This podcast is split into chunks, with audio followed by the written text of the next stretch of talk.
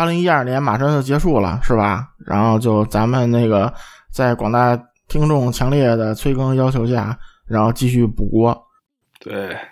是咱咱咱咱们咱们是那个时代背景是孟获总一估再估，是吧？啊，经常是那个自己在群里边开了个头，然后然后自己对吧？自自己把话筒摘下来了，对。哎，也也别说吧，也别说吧，反正现在那个没办法，这到了催更，咱们就还得接着录，是吧？那个啊，找点话说，找点话说啊。那个什么吧，那个这期要剪出来，那个呃，这估计得当，这估计放出来得九零一二年了，是吧？啊，然后是 肯定然后那个。嗯，春节想听什么特别节目什么的，大家那个欢迎在各个平台留言，是吧？想听什么孟获总单口的什么的，是吧？那个都都赶紧留言，是吧？要不然省得这个主播群里说个话题，然后大家就那个反正谈不拢，是吧？那个，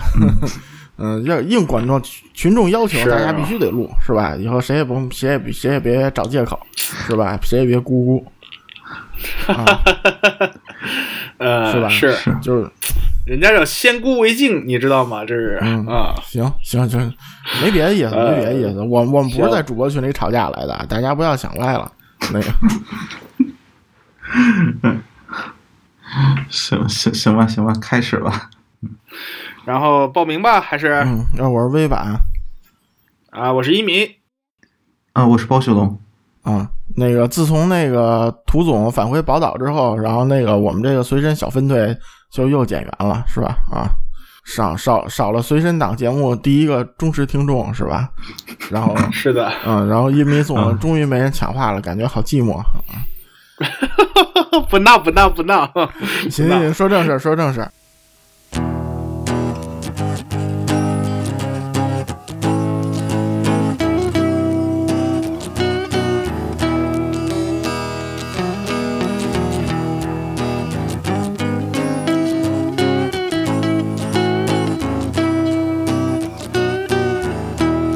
就是就是塞子这个，其实就是想有一个绕不过去的东西，就是你玩塞子肯定绝大多数大佬还是播放器是有的，是吧？啊，然后呢，播放器其实之前节目那个也简单说过一期，就是 AK 那期，然后其实那期是完全是我带节奏，因为我发现那个嗯，好像其他几位大佬对这个也不太关心，是吧？他们都什么手机啊，什么三角形的播放器啊，然后那都觉得挺好的。然后也也没别的意思，就是可能对这领域不太关注，所以呢，就是这次在咱们开个节目，把这个脉络再简单的那个捋一捋，是吧？对，没错。然后也算怎么说，赶上了一个，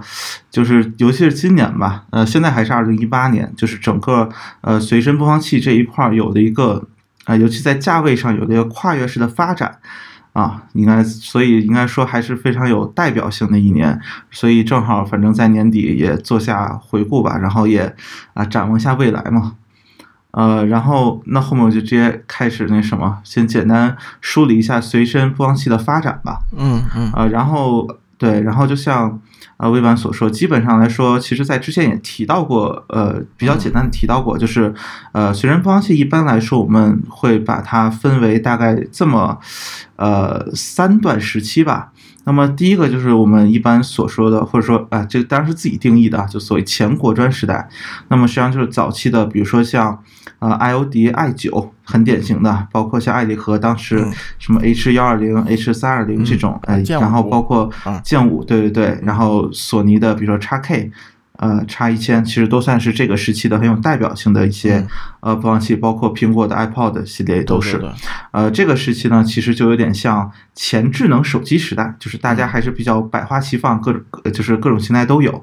呃，然后在呃，应该是呃两千零几年，哎，我还真不记得了。再往前说点，再往前说点，大家是。磁带机 Discman MD 啊，Discman MD，对对对，这那个就基本都挂了之后呢，就是一个 MP 三战国时代，是吧？对，因为各种硬盘播放器、闪存播放器。对，没错，闪存播放器还有硬盘播放器，其实这个是呃从这个 Discman 这个时代就是发展过来的。那么那个时候其实也是一个算是算是一个小高峰吧，算是。对，对，而且包括像那个时代大佬创新，对吧？就是它有一个叫什么什么什么 Jutebooks 是什么，就类呃 Box 是什么忘了。它专门还有个功能是从那个 CD 上往下抓，我记得还是怎么着的。就是所以就其实它还有好多 Discman 时代的影子啊。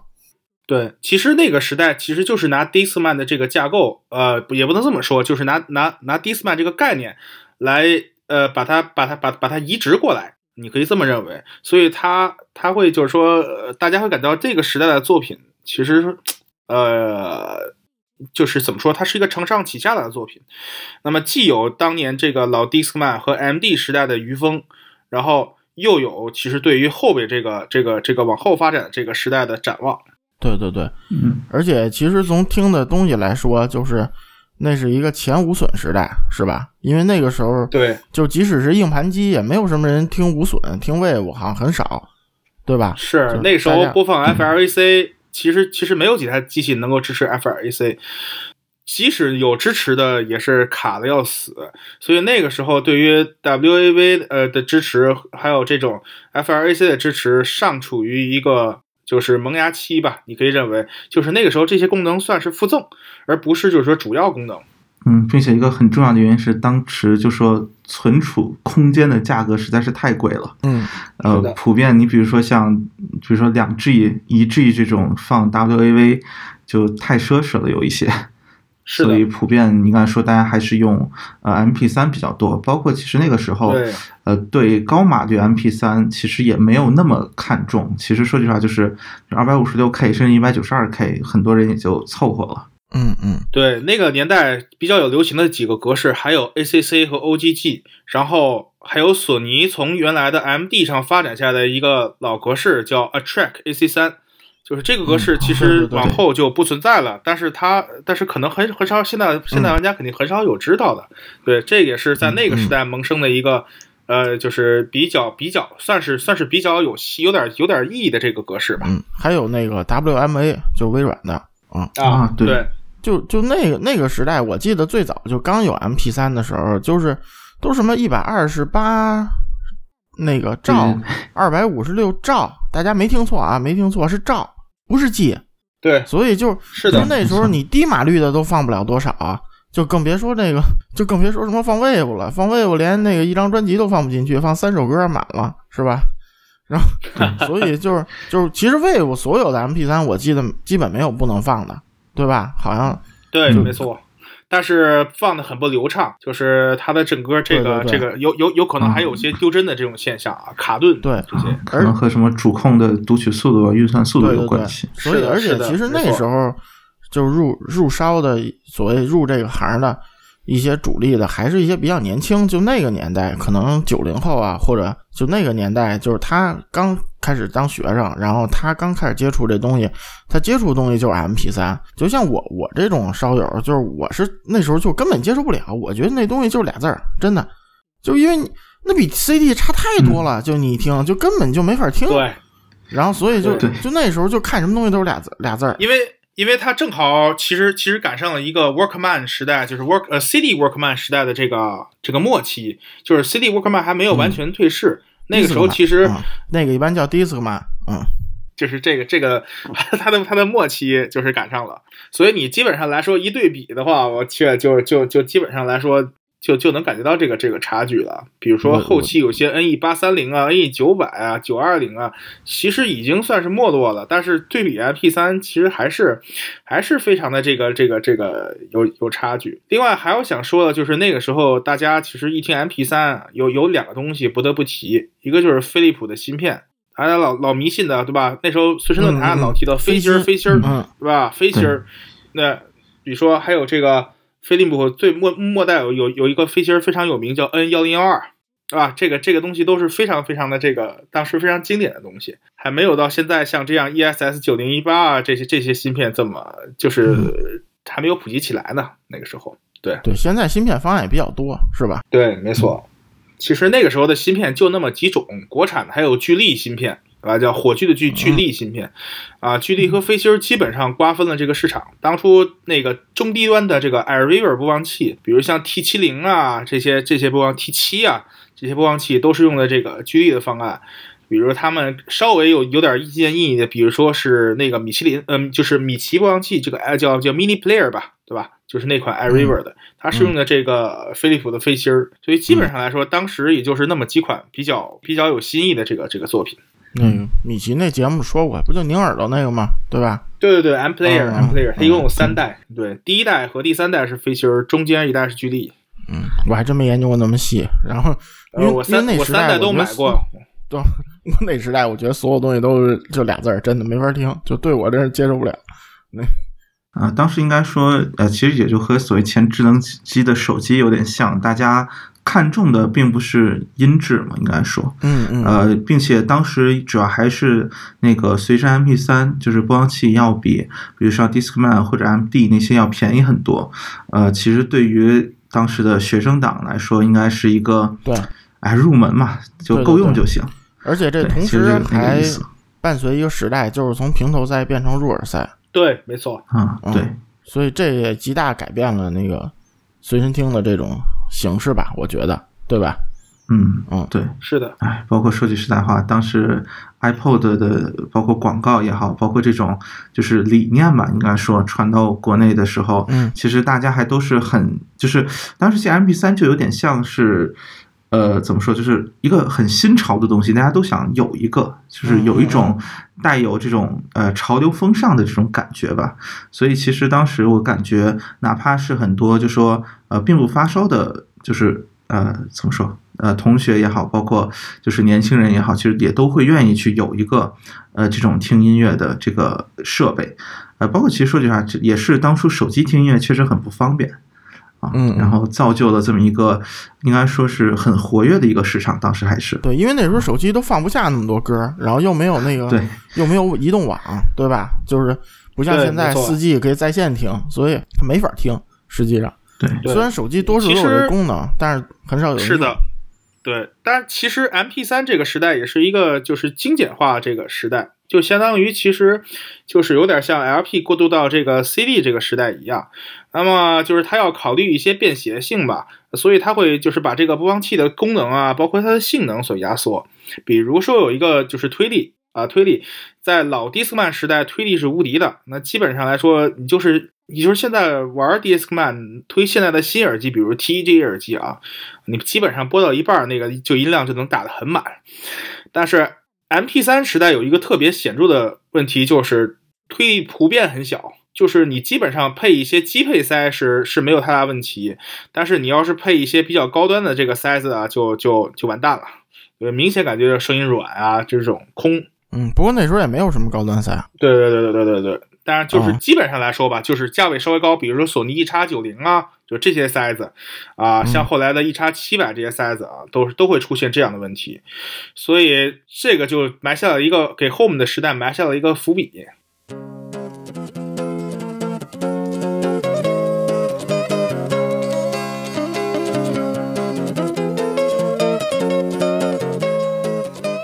其其实其实 Apple 的那个，我觉得他对那个时候老乔还在的时候，是吧？那个，嗯，就是他那个，其实当时对人冲击挺大的。第一，我觉得是 Apple 的那个价格，当时是把多数人吓尿了。就那第一代啊，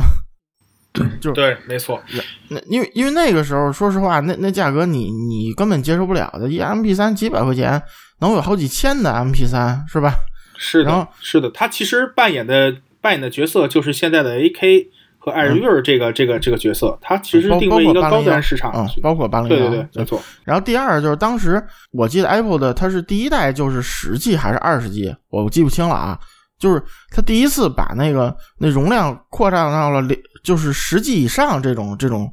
因为以那时候我记得，就即使一些硬盘机也都只有个几 G，就是没没有很大的，对吧？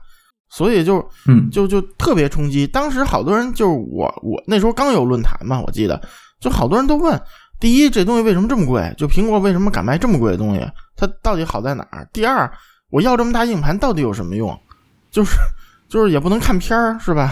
那个最开始的那个就只能听歌。我要放 MP 三，是吧？我把那个全网能下的 MP 三都下了，我都装不满。就就当时确实是那样啊。反正就我觉得它那个概念还是挺前瞻的。应该说，应该说没有 Apple 的和后来这一众硬盘机，应该就是它到不了国专这个时代，是吧？就播放器这个时代，没错。嗯。并且应该说，就说从 iPod 可能呃第二代、第三代，就是再往后一些，呃，在国内比较就说比较多见了之后啊，相对来说比较多见之后，其实大家也开始去研究，比如说怎么利用其，比如说后面三十 G、六十 G 这种大容量，其实也就是也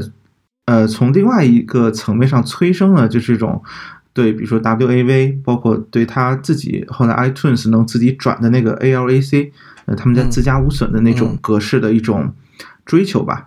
应该说，然后尤其是当时其实 iTunes 也作为一个呃相对来说比较常用的那个叫应该叫什么抓鬼的软件啊，然后也催生了一批这种呃就是资源的共享啊或者什么这种啊这么一群人吧，应该说。呃，这个应该说，就说呃，社区开始有一定的发展了吧？至少从这个，包括因为苹果本身是一个比较追求品牌效应，然后包括呃，其实它有很强的一个品牌的就凝聚力嘛。啊，当时是那么一个创造了一个不一样的景象，或者说让人看到一种新的可能性。对。然后尤其是对，然后包括 iPod 所引申出来的各种就是 HiFi 的配件。呃，就是打引号的配件，包括比如说像呃比较常见的 iMode，或者说呃其他一些这种和 iPod 一起捆绑的这种耳放，也都是当时应该说在 iPod 流行起来之后，开始在追求更高音质的这个玩家当中，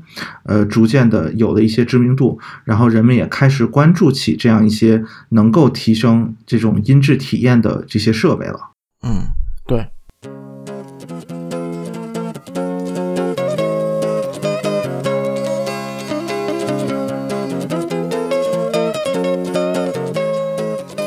之前节目里说过吧，就第一第一波洗牌的，还应该是那个，还得赞扬咱们的那个国货是吧？就应该是那个 HiFiMan 的八零一和那个七彩虹的 C 四，对吧？就就最早定义这个播放器 DAP 这个概念，我觉得，嗯嗯，反正之前节目也说了，八零一当时是吓着我了，真的，就是就觉得这这种东西怎么能卖这么贵呢？就是。我当时真的，我当时觉得你要一个 CD 机或者什么的，卖这钱也就算了。就我说的是大的那台式的啊，然后那个 一播放器卖这钱，我当时想这人不是疯就是傻了，就是真是那种感觉。而且而且包括后来那个 C 四上市，我觉得也挺贵的，对吧？虽然现在看起来不算什么，但当时我觉得真的是挺贵的啊。因为你像当初的 iPod。国行就到到 Apple 的三那 Classic 三，好像也就是一千八，就不到两千。对，然后对八零幺是四千多吧，然后 C 四三千五好像是，如果没还是五千多，八零幺五千多，我现在不五千多啊，对，好像是。然后 C 四三千五，其实基本上就是你想快是 Apple 的 Classic 两倍啊，这个价格确实就让人觉得很疯狂。当时对，而且关键，嗯，它还得插卡，它还没容量，对吧？嗯，就反过来说，你像这么高昂的价格，其实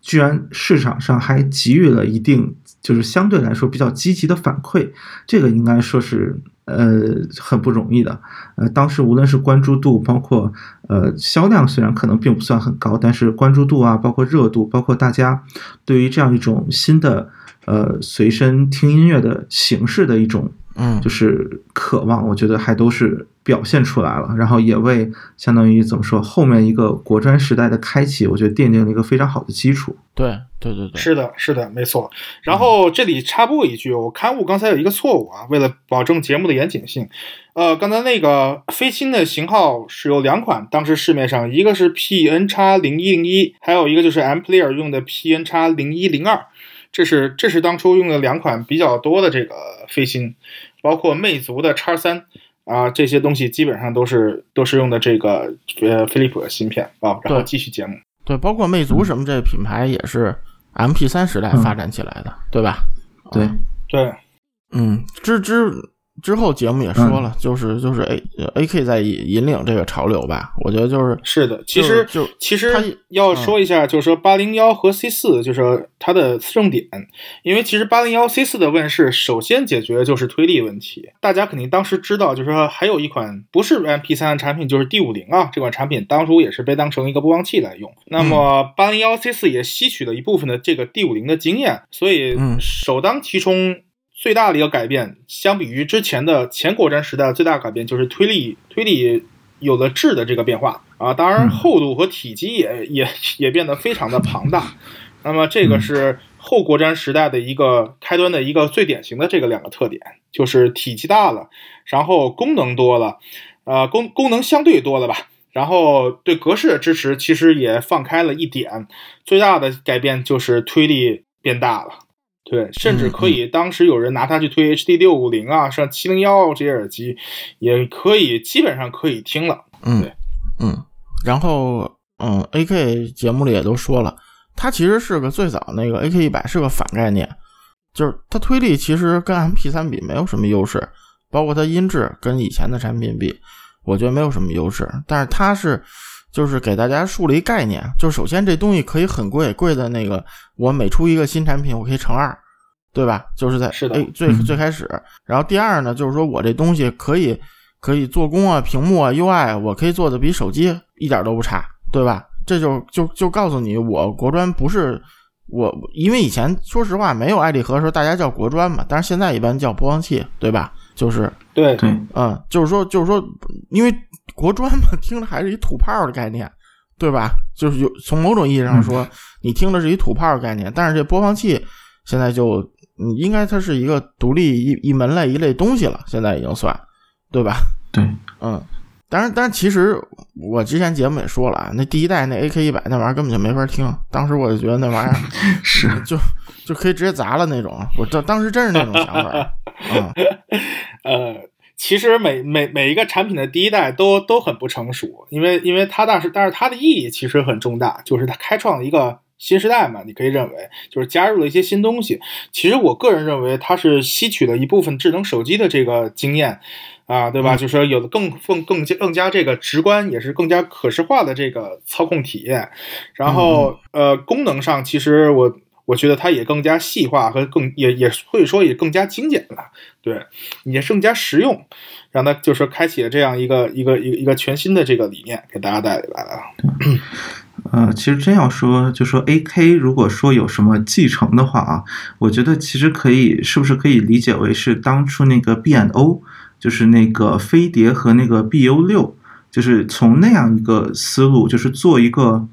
呃，高端数码消费品啊，虽然可能这个消费品这个词有点奇怪，或者或者说所谓现在更流行一点，比如说轻奢，就是有点这个概念下做出来的一个呃播放器啊。当然得说，就是因为 A K 其实在最早的，比如 A K 一百和幺二零，我觉得就说还没有真的。把他的自己这种理念完全的，就是建立起来或者成熟起来。但是我觉得，其实后面的，呃，就是从比如说二四零开始，包括后面呃三百或者三百呃三八零等等这些系列开始，我觉得就是他有自己的设计语言之后，呃，建立一套比较成熟的设计语言之后，我觉得是有一点，就是从当初的那种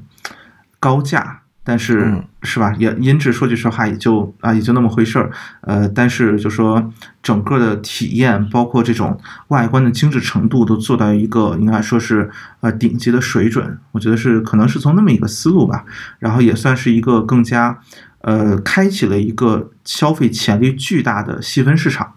对对的，没错，我觉得是这样。就是其实呃，咱们所谓国专，就是说这八零幺和七彩虹这 C 四，对吧？它起点应该是解决，就是发烧友没有好音质的能便携的设备，这个从这个点入手的。但是其实爱礼和最早开始做，我认为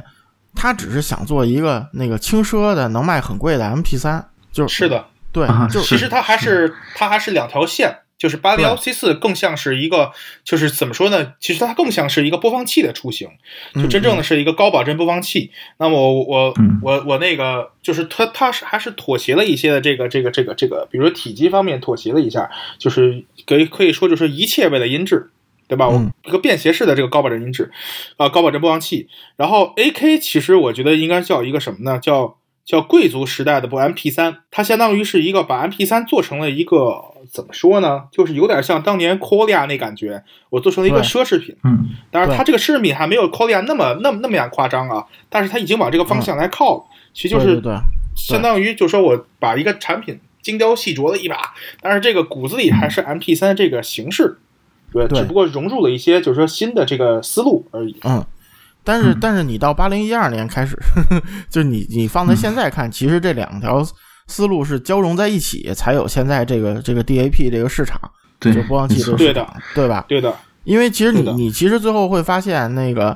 就是就是有些厂牌，它虽然做音质出身，它东西也可以做的很精致，价很贵，是吧？是的。然后然后像爱立和这厂商，虽然它贵价产品，其实还是从音质上没有什么特别大优势。然后但但是它的一些对平价产品，像但是人家也不 SR 差，对对 S R 幺五什么的，你放在同价里边已经不算很差了，就是音质方面不算差。现在，所以就是其实这两边也在互相借鉴学习，在呃不能说是同质化吧，我觉得，但是就互相在融合，然后才有现在这个整个这个这个 D A P 这个市场，对吧？应该是说，对消费者经过这么多年的一个怎么说培养，或者说就是大家看的产品多了，就是无论是任何一边瘸腿的产品，无论是音质不行的，或者这种呃外观设计不行的，其实都很难得到市场的青睐了，并且呃，应该说这几年这个无论是国专，呃，主要可能还是国专这边进步会更明显一点，或者更更外化一点，就是嗯无论从设计、做工，呃，包括这个整个功能性上这些方面，我觉得确实就是说现在已经都做得相当不错了。呃，然后 AK 这几年因为呃，就说呃外观设计这种方面，我觉得应该说从一开始就比较有这种思路性，或者说其实从一而终的这种感觉，从二四零开始就这种金属，然后这种。啊、有棱角的这种感觉嘛，然后我觉得这个到现在已经发展到了一个非常成熟的设计语言，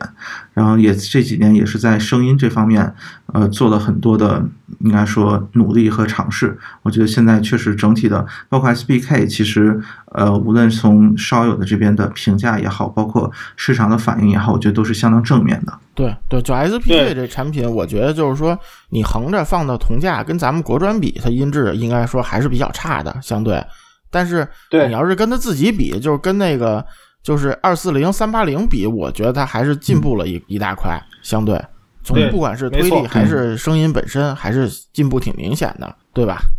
就可能大家也在互相学嘛，对吧？是的，但是 AK 其实最终还是没有摆脱出这个范畴，它其实现在还是在做，就是说音质还是不是不是不是放在第一位考虑的，它还是要就是说，呃，有点像现就是现现代的苹果了啊，我做出了一种时尚、一种标杆儿啊，它更它更追求的是这种体验和感官上的这种这种这种带来的这个冲击性，嗯，也，但是他也有一种思路，就是其实我跟他们 AK 那边人也有些那个交流啊，就是 AK 觉得就是我做这东西就是随身听，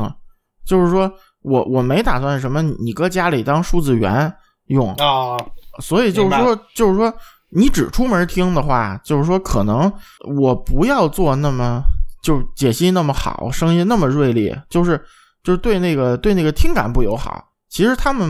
不是不会做，因为你想，他们爱立和什么时代开始做，应该比这些国专还早做音频产品，对吧？嗯就是我觉得他不是不会做，这，呃，这个也是他一种设计语言吧。就是你说他胡发也好，或者怎么着，同就是，他不想把这东西做这么锐利，因为他觉得我做这东西就是让你出门用的，然后你出门听就是听听个调儿，就不要太那什么了。其实就是一种相对相对舒服的体验，要要要要要更加追求这个。对，而且现在好多新的录音确实就是怎么说，你要用很很多，我觉得确实音质很好的播放器，但听起来特别难听，就是这你也得承认。嗯，嗯，是的，是的，嗯，所以就是也只能说各取所需吧。现在这市场，嗯，能能大浪淘沙，能活下来，肯定还是有自己本事的，对吧？对。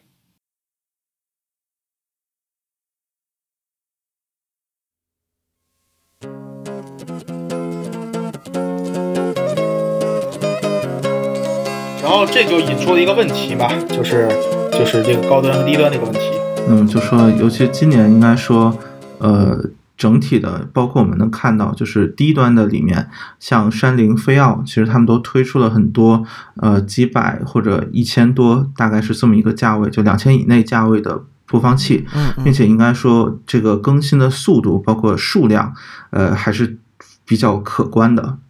呃，包括有海贝。呃，这样一些品牌在跟进，嗯。然后高端的话，今年应该说是旗舰的一个爆发年，嗯。呃，从比如说凯因的 N 八，呃，那个乐图的墨菊，然后包括像乐比的那个 LP 六嗯。啊，然后包括像索尼的，嗯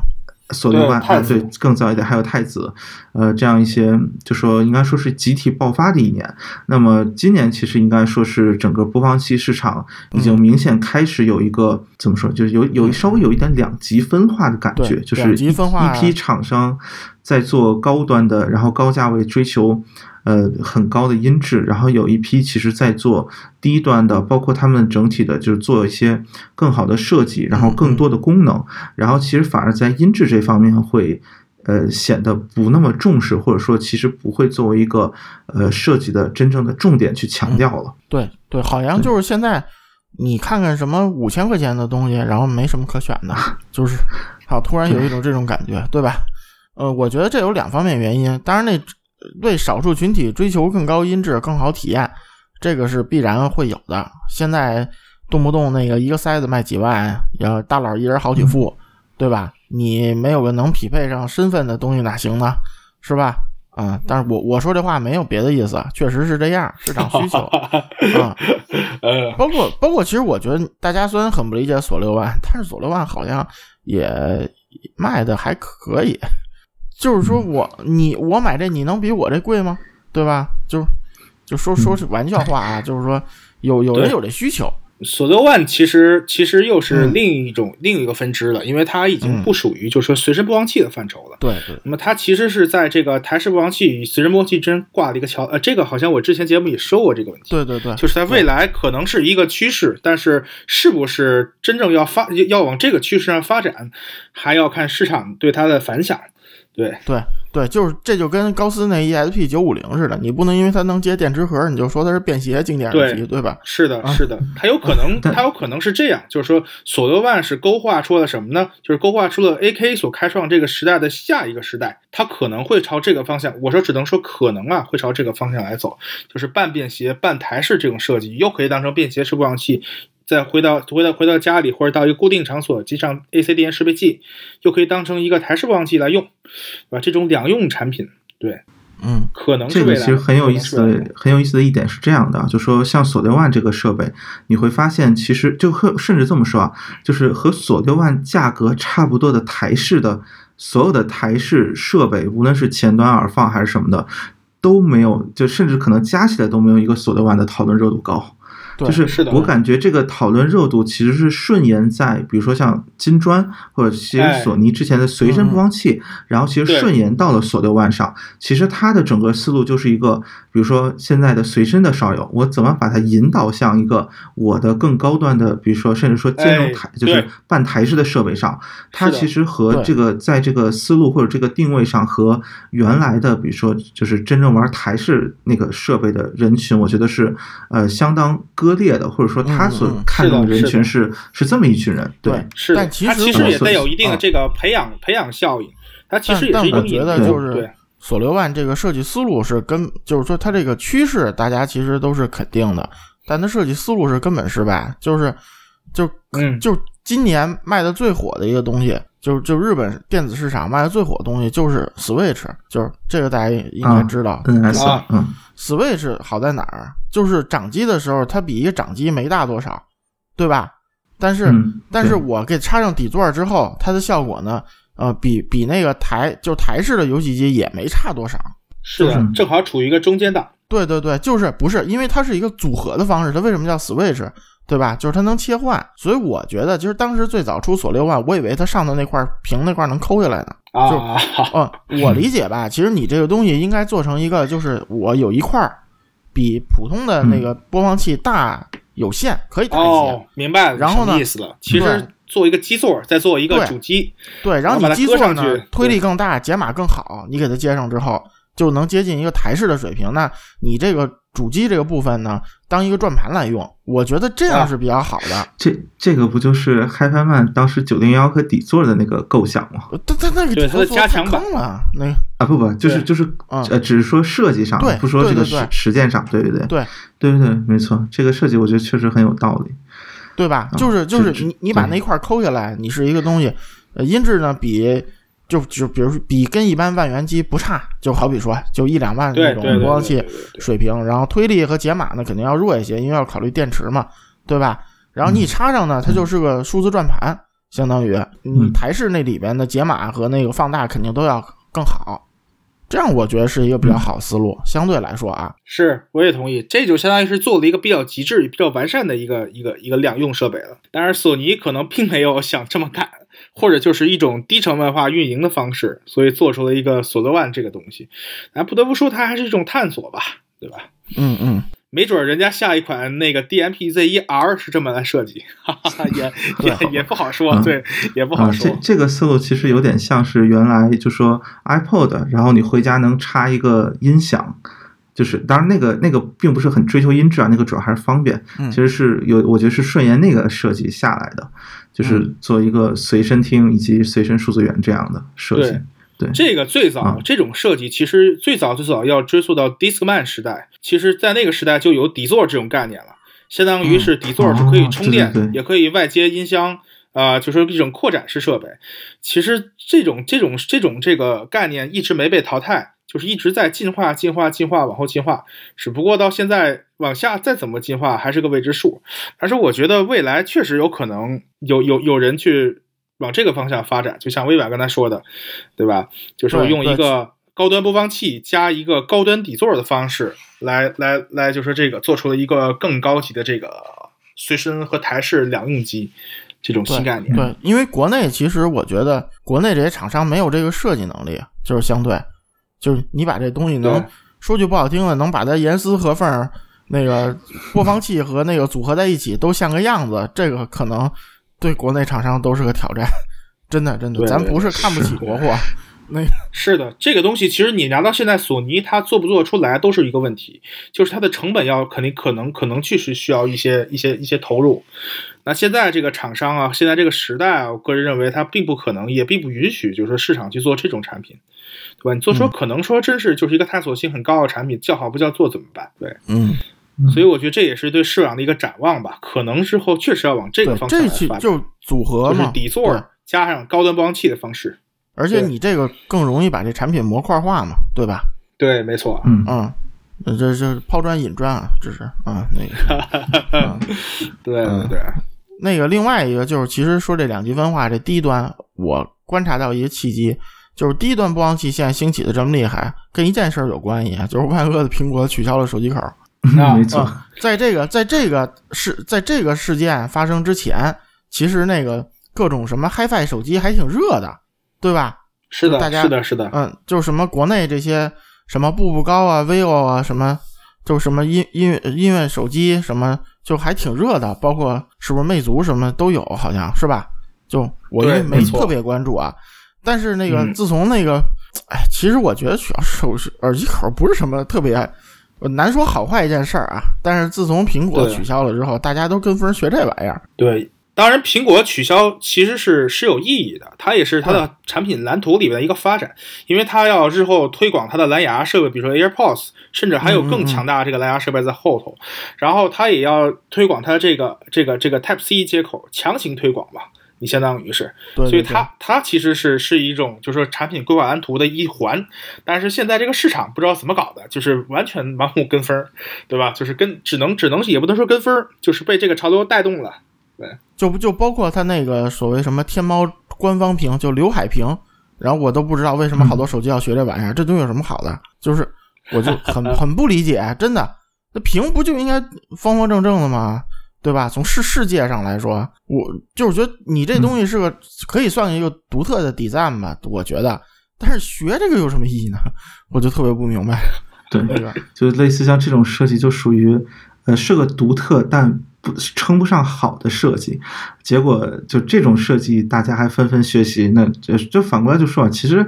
呃，你比如说耳机口这个，说白了，可能大家早就想取消了，但是你比如说迫于压力也好，或者什么也好，就是我没有借口取消，然后苹果取消了，好，我我跟风啊，这这就没问题了。啊，可我觉得这个可能是有这么一个，因为说句实话，就是呃，音频部分确实应该说对手机空间的占用也好，包括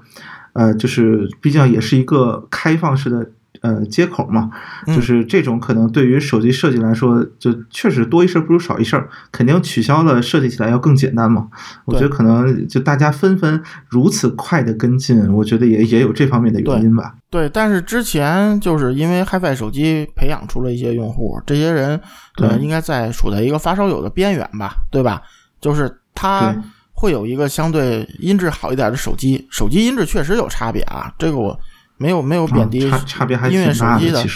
那个意思，就是就是有些手机音质确实还不错，我觉得就是它它又用了一个相对好，因为现在买个什么几百千八百的耳塞也不算什么什么，都不算发烧友吧，我觉得就好多人都有可能，对吧？所以呢，就是他听习惯了一个品质比较高的那个这么一个音乐，就是即不甭管它是在线的，因为在线现在好多。是无损，即使它是伪无损，它也三百二十转的，对吧？就是音质还是在一个水平线上的。所以呢，就是说它突然转成这个之后，他会发现，哎，我我手机没有耳机口了。然后我甭管是转接的，因为转接那相当于是一个手机是一数字源，那个 DAC 就在那线里的一小芯片，那个音质其实对，没错，那个音质就没有特殊设计会很差。然后另外就是蓝牙，蓝牙正常的你几百块钱买个蓝牙耳机，音质是很差的。对吧？就是，就肯定是在他之前那个水平之下的。但是其实发烧这东西其实就是这样。我还之前反复说过，就是你可能换个好的你没听出来，你好的听惯了，你换个差的你就直接想扔，就是就是这种感觉。所以就是说这样，其实反过来可能促进了就中低端播放器这么一个市场，就是他又不愿意花很多钱，因为他是一个外围发烧友吧，可以算不是那种核心的骨灰发烧友。但是他又没法接受这个现在这种手机没有手机口，没有这种音乐手机之后这个声音，所以他还是需要买这种播放器。我觉得这可能是一部分原因。嗯，首首先肯定确实有这个方面的原因，因为确实确实，呃，一些音乐手机用户被分流到了这个这个这个这个这个播放器市场。那么现在播放器其实某种意义上来说，呃。也在这两个领域之间，就是手呃音乐手机和这个呃这个这个这个播放器之间跨了一个桥梁。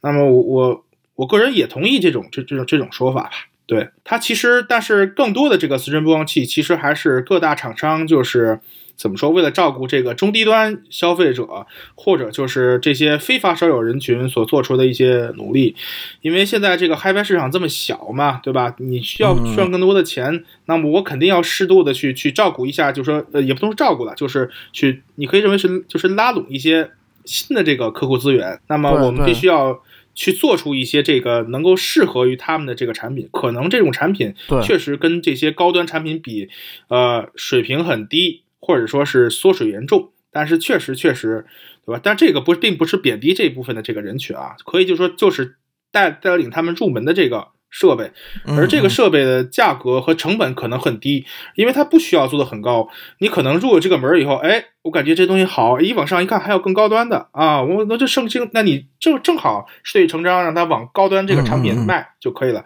所以它是一个承上启下，也是相当于一个入门的钥匙。我个人认为是这样来看待这个中中低端播放器这个市场。嗯，但是就像刚现在刚刚才包总说的，像飞奥啊、山灵啊，现在基本就靠这活命的。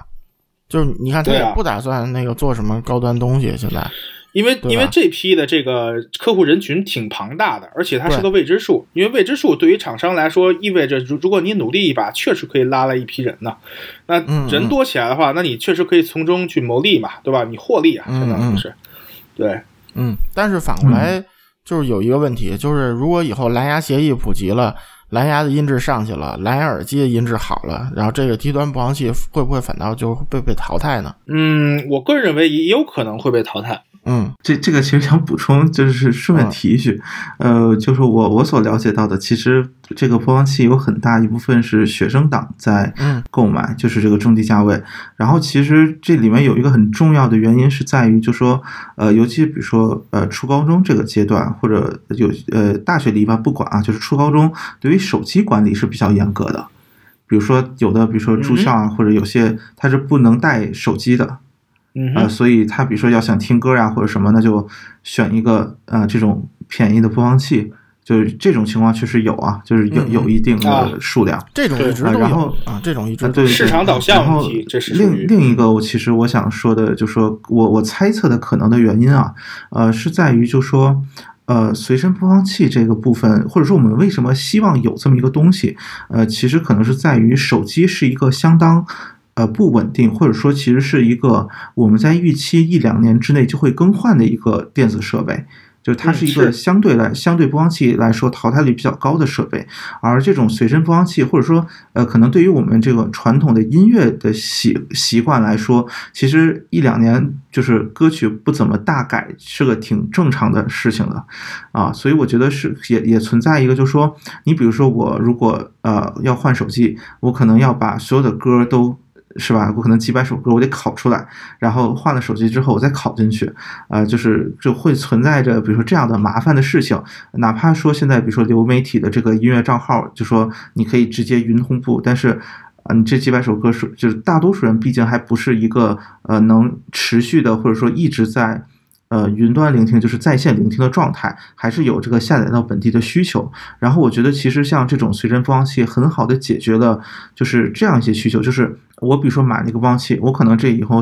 用个三四年，用个四五年，然后我里面的歌呀，或者包括现在有很多这种呃智能的播放器也是带 WiFi 的，我可以通过呃 WiFi 无线网来去下载到本地来聆听，然后我的耳机，我的就是这一套音乐设备会非常的稳定。而其实像近两年的安卓，比如说像八点零更新之后这个 LDAC 协议的更新，然后包括像近两年这个耳机口的这个巨大的变化，呃，包括像很多这个对 OTG 的支持与否等等，我觉得相对来说，就说这两年恰好处于一个就是呃。就是音，就是声音，因为对手机来说是个相对次要的方面，这两年一直在处于一个持续的变化当中。包括 LDAC 虽然呼声很高，但其实很多更新八点零的，就是安卓八点零的系统的手机并没有真的支持啊。然后包括像确实是比如说很有，就是像 OTG 这种，有有很多人希望外接根儿，比如说自己的接完耳放或者接根线这种，也会遇到很多麻烦。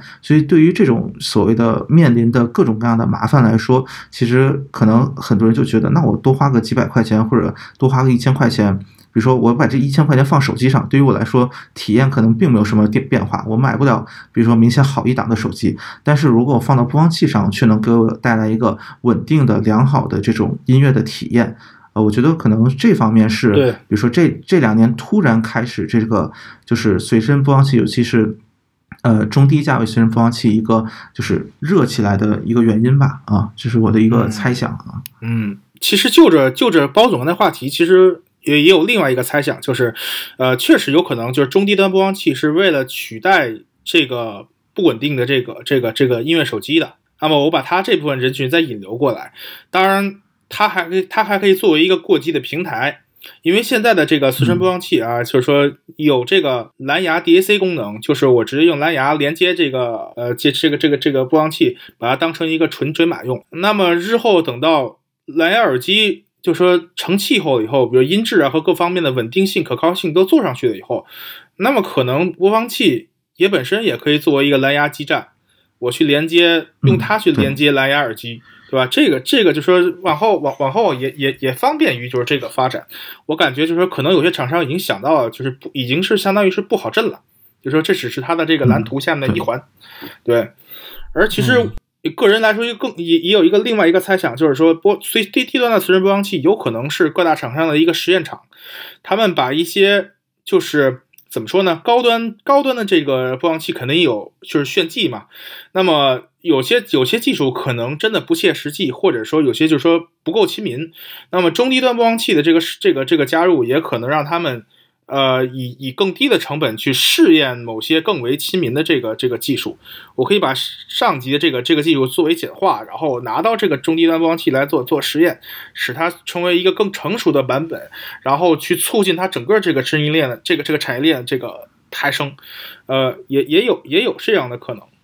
哦，这里。刚才突然想一个，其实可能还有一个原因啊。当然，这个这个话说出来可能不太合适，但是我觉得确实有这个原因啊。就是从消费心理的角度来说，我觉得，就说经过前几年这个音乐手机或者说 HiFi 的手机这样一个市场的培养，其实大家现在会比较看重音质，包括其实对流媒体的选择，呃，很多人会很看重这个无损呀等等这样一些，呃，就是对音质的要求嘛。其实这个会导致，就说。比如说，你现在用一个没有 HiFi 就不带 HiFi 的普通手机去听音乐，变成一个不那么酷的事情了。就是你有一个，比如说，呃，也不用很昂贵，但是你有一个独立的，就是专业的音乐播放器，然后用它来听歌，这件事情会变成一个，就是呃，我在意音质。就是类似于变成这样一种宣言，其实是一种，就说，呃，你就像比如说当初我用 iPod 听歌一样，是一种，呃，很比较 fashion 或者说比较酷的事情。我觉得其实现在就说，呃，大家乐于去购买这样一种，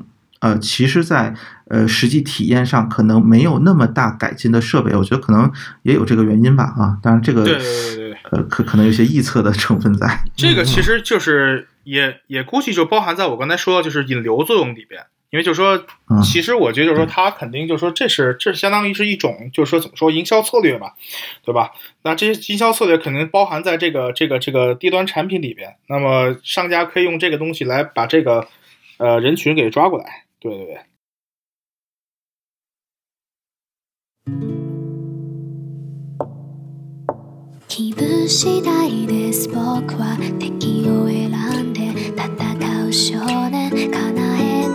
未来もなくて夢に描かれるの待ってた。その個性未来が怖くて明日を嫌って